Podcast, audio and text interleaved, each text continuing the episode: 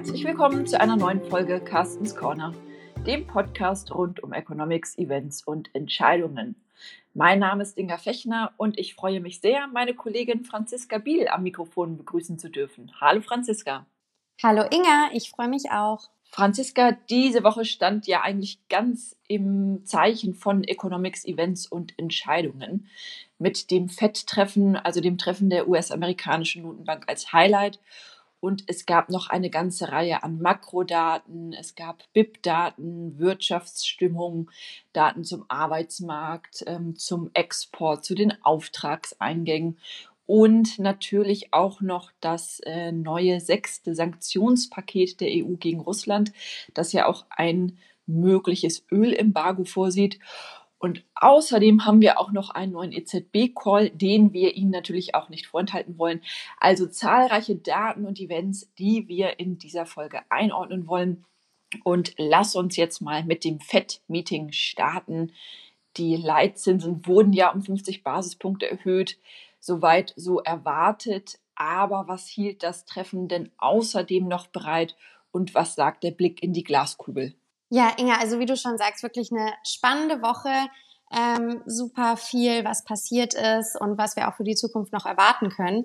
Ähm, genau, starten wir einfach mal mit der FED. Wie du schon gesagt hast, um 50 Basispunkte wurde der ähm, wurde der Zinskorridor erhöht und steht jetzt somit bei 0,75 bis 1 Prozent. Ähm, was da vielleicht ganz spannend ist an der Stelle ist, das war tatsächlich die erste Leitzinserhöhung um 50 Basispunkte seit mehr als 20 Jahren. Also zuletzt war das nämlich im Mai 2000 der Fall gewesen, dass ähm, ja der Leitzins wirklich um, um diesen Betrag erhöht wurde. Und das verdeutlicht jetzt natürlich die Dringlichkeit, mit der die Fed handeln muss, um die hohe Inflation zu bekämpfen. Also die lag ja zuletzt bei 8,5 Prozent in den USA.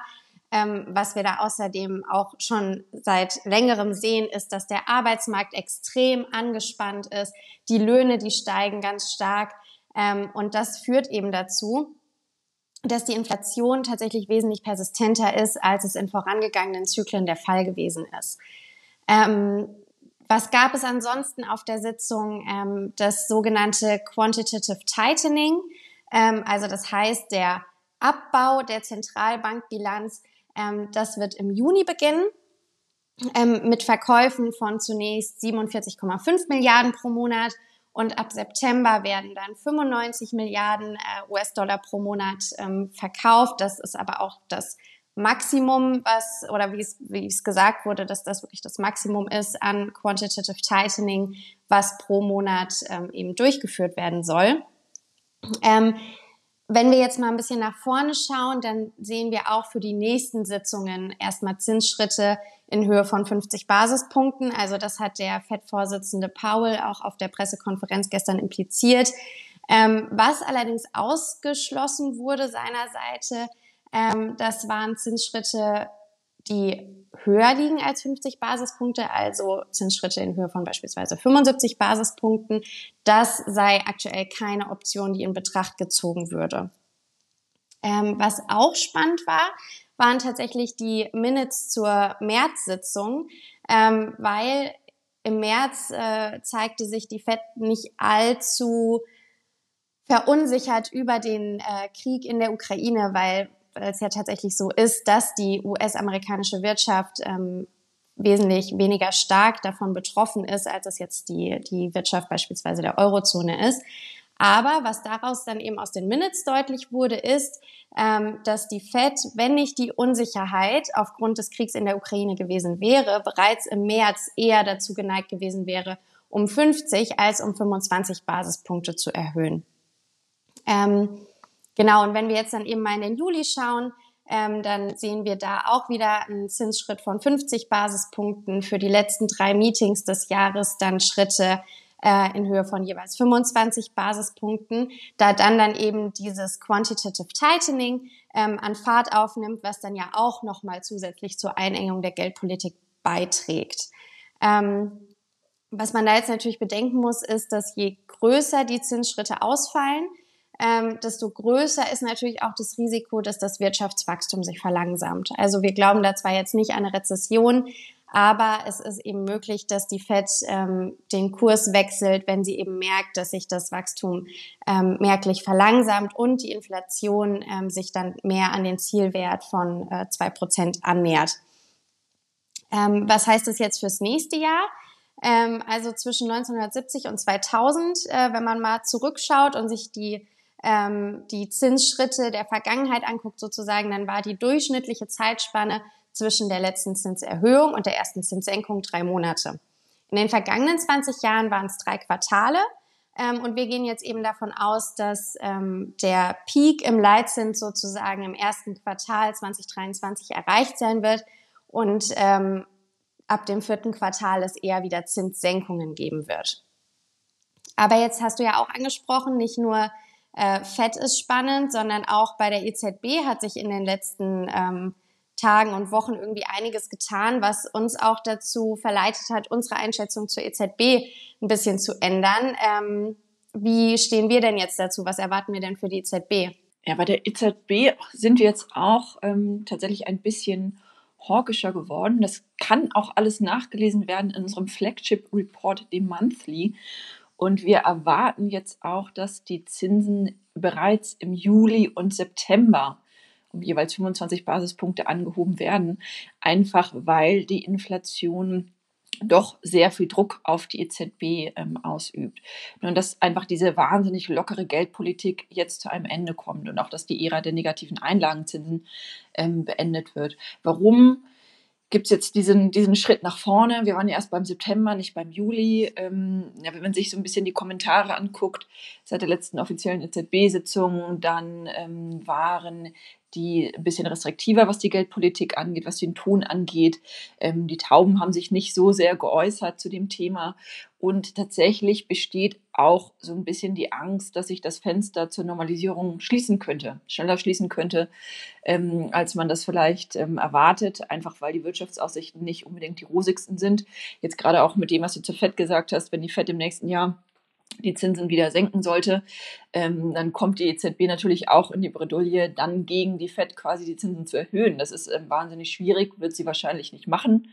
Ähm, und was auch noch der Fall ist, dass die EZB-Sitzung im Juli auch erst relativ spät stattfindet, sodass ähm, die EZB auch eigentlich einen guten Spielraum hat, ähm, zwischen eben dem Ende der Anleihekäufe und ähm, der ersten Zinserhöhung, dass sie da wirklich ein bisschen Spielraum hat, ähm, weil sie ja immer gesagt hat, sie macht das Sequencing, also erst werden die Anleihekäufe reduziert und dann kommt die erste Zinserhöhung. Ähm, was kommt dann noch? Auch der Blick in die Glaskugel. Äh, dritte Zinserhöhung, ja, kann sein, aber ähm, genauso wie bei der FED besteht natürlich immer die Gefahr, dass wenn man die Zinsen erhöht, gerade auch in einem wirtschaftlich schwierigen Umfeld, dass ähm, die Wirtschaft dann abgewürgt wird. Ähm, und fürs nächste Jahr erwarten wir Stand jetzt dann tatsächlich auch äh, keine weiteren ähm, Zinsschritte mehr. Ne, das, das Ganze hängt natürlich stark davon ab, wie sich jetzt die, die Geschehnisse entwickeln, wie sich ähm, der, der Ukraine-Krieg entwickelt, ähm, ob jetzt dieses potenzielle Ölembargo und dann noch, ähm, was vielleicht auch schwieriger wiegen würde, ein, ein mögliches Gasembargo noch mal irgendwann kommen ähm, würde. Heißt, wenn, wenn wir eine besonders starke Konjunkturabschwächung sehen würden, dann würde die EZB also würde sie die Meinung noch ändern, beziehungsweise würden wir dann vielleicht ähm, auch nochmal den, den Call anpassen. Aber ähm, so wie es aktuell aussieht, ne, einfach weil dieser Inflationsdruck wahnsinnig hoch ist, ähm, würden wir jetzt die, die Zinsentscheidungen einfach den Schritt vorziehen. Und jetzt hast du ja auch angesprochen, das hängt auch alles ganz schön stark davon ab, wie sich ähm, die, die Wirtschaft entwickeln wird, also auch wie, wie das Wachstum eventuell ausfallen wird, welche wirtschaftlichen Auswirkungen der Krieg jetzt noch mit sich bringt. Ähm, jetzt haben wir ja letzte Woche ähm, Wirtschaftswachstumsdaten bekommen für das erste Quartal dieses Jahres. Ähm, sowohl für Deutschland, aber natürlich auch für die Eurozone. Ähm, haben wir da schon oder konnten wir da denn schon was sehen, an Auswirkungen dieses Krieges oder ähm, zeigten die sich da noch nicht? Wir haben sich noch nicht so richtig gezeigt. Ähm, es ist insofern auch ähm, verständlich, weil der Krieg in der Ukraine ja erst Ende Februar ausgebrochen ist. Das heißt, Januar und Februar waren doch noch ähm, relativ robuste Monate. Wir haben im ersten Quartal ein Wirtschaftswachstum von 0,2 Prozent gegenüber dem Vorquartal gesehen. Jetzt nicht super stark, aber auch ähm, keine Stagnation, keine, ähm, kein negatives ähm, Wachstum. Und äh, das Wachstum ist jetzt vor allem auf höhere Investitionen ähm, zurückzuführen gewesen. Ne? Der Außenbeitrag hat allerdings schon die gesamtwirtschaftliche Entwicklung gebremst. Also kann man hier vielleicht schon so ein bisschen dann im März ähm, die Auswirkungen sehen. Aber die ersten beiden Monate waren eigentlich wahnsinnig stark, war auch so ein bisschen das Bild, was wir für den Rest des Jahres hätten sehen können, wenn sich jetzt nicht die Geschehnisse so entwickelt hätten, ähm, wie sie sich entwickelt haben. Und ähm, was, was aber ganz interessant ist, dass wir keinen Post-Corona-Boom gesehen haben. Ne? Also keinen, keinen wirklichen Post-Corona-Boom, was man ja vielleicht auch hätte vermuten können. Ähm, woran liegt das jetzt? Ähm, das liegt daran, dass die Lockdowns nicht so streng waren wie 2020 oder aber auch wie teilweise 2021. Wir hatten ja schon zahlreiche Lockerungen. Heißt, wir fanden uns nicht bei einem Level von null. Es heißt, es ging jetzt nicht von null auf 100. Ähm, und die Leute haben vielleicht eher so ein bisschen abwartend reagiert. Die Corona-Regeln sind zwar weitgehend gefallen, aber wir haben auf der anderen Seite dann jetzt die extrem hohen Energie- und Lebensmittelpreise bekommen, was ja auch schon im Zuge der Covid-Pandemie ähm, ja schon längerfristig so gewesen ist und doch durch den Ukraine-Krieg nochmal extrem verstärkt worden ist. Ähm, das heißt, generell durch diesen immensen Preisanstieg reagieren die Konsumenten natürlich verhalten auf die derzeitigen Entwicklungen und ähm, das heißt, auch für das nächste Quartal dürften die Aussichten nicht wesentlich besser sein, dürften eigentlich eher sehr viel schlechter sein, was wir so erwarten dürfen. Was wir sonst auch gesehen haben, ne, erstes Quartal, es gab ja nicht nur die Daten für Deutschland, es gab ja auch die Daten für Eurozone und noch für ein paar andere ähm, Länder der Eurozone. Ähm, Franzi, hast du da schon irgendwas äh, gesehen? Hat man da vielleicht schon ein bisschen ähm, mehr sehen können in den Daten oder hat sich wie bei Deutschland verhalten?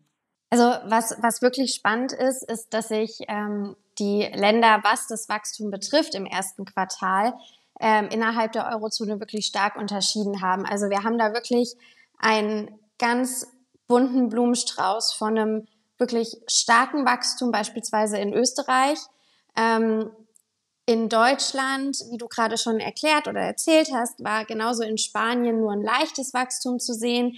In Frankreich ist die Wirtschaft stagniert im ersten Quartal und in Italien beispielsweise haben wir eine schrumpfende Wirtschaft gesehen. Ähm, da waren es tatsächlich ähm, ja so ein ein bisschen vielleicht noch Aufholeffekte in, in gewissen Ländern, die dann vielleicht doch stärkere Restriktionen hatten, als es in Deutschland der Fall gewesen ist. Ähm, aber ansonsten sind die Aussichten, wie du es gerade schon erzählt hast, ne, aufgrund hoher ähm, Energie, Rohstoff, Lebensmittelpreise. Ähm, jetzt für das Quartal ähm, oder für die folgenden Quartale einfach nicht gut, weil es belastet eben ähm, alles, sowohl die Industrie als auch die Haushalte. Ähm, dürfte eben dazu führen, dass äh, die Inflation ähm, länger hoch liegt ähm, wir hatten es ja auch jetzt schon in den vergangenen Folgen gesagt, wir können da auch nicht ausschließen, dass wir zweistellige Inflationsraten ähm, über den Sommer sehen werden. Ähm, und gleichzeitig ist das Lohnwachstum aber eben in der Eurozone nicht so stark, äh, wie beispielsweise es in der USA ist, wo wir gleich auch nochmal ähm, drüber sprechen sollten. Ähm, und das führt dann einfach dazu, dass ähm, ja einfach die Kaufkraft der Haushalte, die geht verloren. Ähm, und je länger auch der Krieg andauert und je länger dann oder je mehr Maßnahmen auch noch folgen, desto größer ist dann eben natürlich auch die Unsicherheit. Und das alles führt dann eben dazu, dass Haushalte, aber auch die Unternehmen Investitions- und Kaufentscheidungen ähm, nach hinten verschieben. Mal ganz davon abgesehen, dass ähm, so hohe Energiepreise und auch weiter und no, also weiter anhalten und vor allem neue Lieferkettenstörungen ähm, die Industrie stark belasten. Also das haben wir jetzt zum Beispiel für Deutschland schon im März gesehen. Ähm, also nachdem, wie du gesagt hattest, Januar, Februar wirklich schöne Daten uns geliefert haben, die so unsere Einschätzung von vor zwei Monaten eigentlich nur bestätigten, ähm, hat sich jetzt doch im März schon gezeigt. Die Exporte haben sich verschlechtert. Ähm, die Auftragseingänge in der Industrie, aber auch die Einzelhandelsumsätze, die waren rückläufig. Und das heißt eben, ähm, aufgrund der Lieferkettenstörungen, der Unsicherheit und aber eben dieser hohen Energie- und Rohstoffpreise ist der Ausblick wirklich jetzt auch erstmal alles andere als rosig. Also sowohl für die Eurozone als auch für Deutschland. Und wenn wir jetzt aber mal über den großen Teich schauen, nämlich ähm, von der Eurozone weg in die USA, da haben wir auch Wachstumszahlen bekommen in der letzten Woche. Und da gab es tatsächlich eine negative Überraschung. Also in den USA ist die Wirtschaft ähm, im ersten Quartal annualisiert um 1,4 Prozent geschrumpft. Und tatsächlich wurde erwartet ein positives Wachstum von einem Prozent. Ähm, das klingt jetzt erstmal nicht gut, vor allem unter Anbetracht der Tatsache, dass eben äh, die Fed jetzt die Zinsen anhebt, was ja auch, wie du vorhin schon sagtest, ähm, die das Wirtschaftswachstum eher bremsen kann. Ähm, aber es gibt tatsächlich Grund zum Optimismus und zwar aufgrund der Tatsache, dass äh, der private Konsum stark war. Ähm, in den USA war das Schrumpfen der Wirtschaft hauptsächlich ähm, durch geringe Nettoexporte verursacht. Ähm, und das heißt jetzt im Gegensatz zum Ausblick für Deutschland oder die Eurozone ist der Ausblick fürs zweite Quartal für die USA positiv. Also da wird tatsächlich ein besseres Ergebnis erwartet als jetzt fürs erste Quartal. Ähm, denn zwar trifft auch da die hohe Inflation die Kaufkraft der Verbraucher. Allerdings wachsen die Löhne in den USA auch wesentlich stärker, weswegen der private Konsum eben nicht so stark leiden dürfte.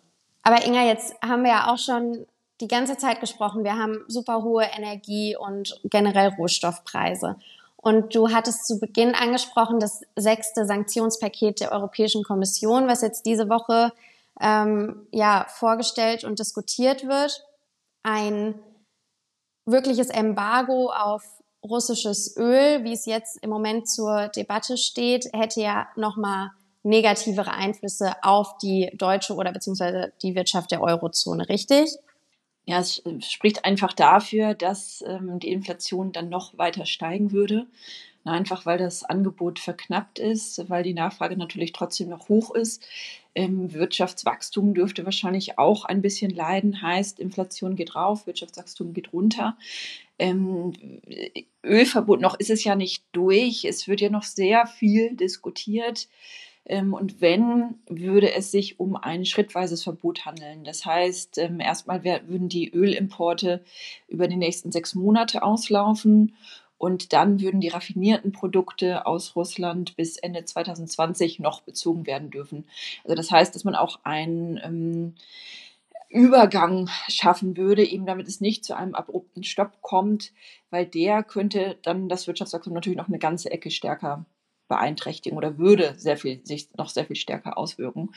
Und das Ölembargo ist schon von Bedeutung, weil tatsächlich 26 Prozent der gesamten Rohölimporte ähm, aus Russland äh, in die EU kommen. Und die europäischen Länder sind hier natürlich auch ähm, wieder sehr unterschiedlich abhängig tatsächlich von den Bezügen. Ne? Einige Länder haben 100 Prozent, ähm, dass wirklich das gesamte Öl, das sie beziehen, aus Russland kommt. Andere Länder beziehen eigentlich gar kein Öl aus Russland.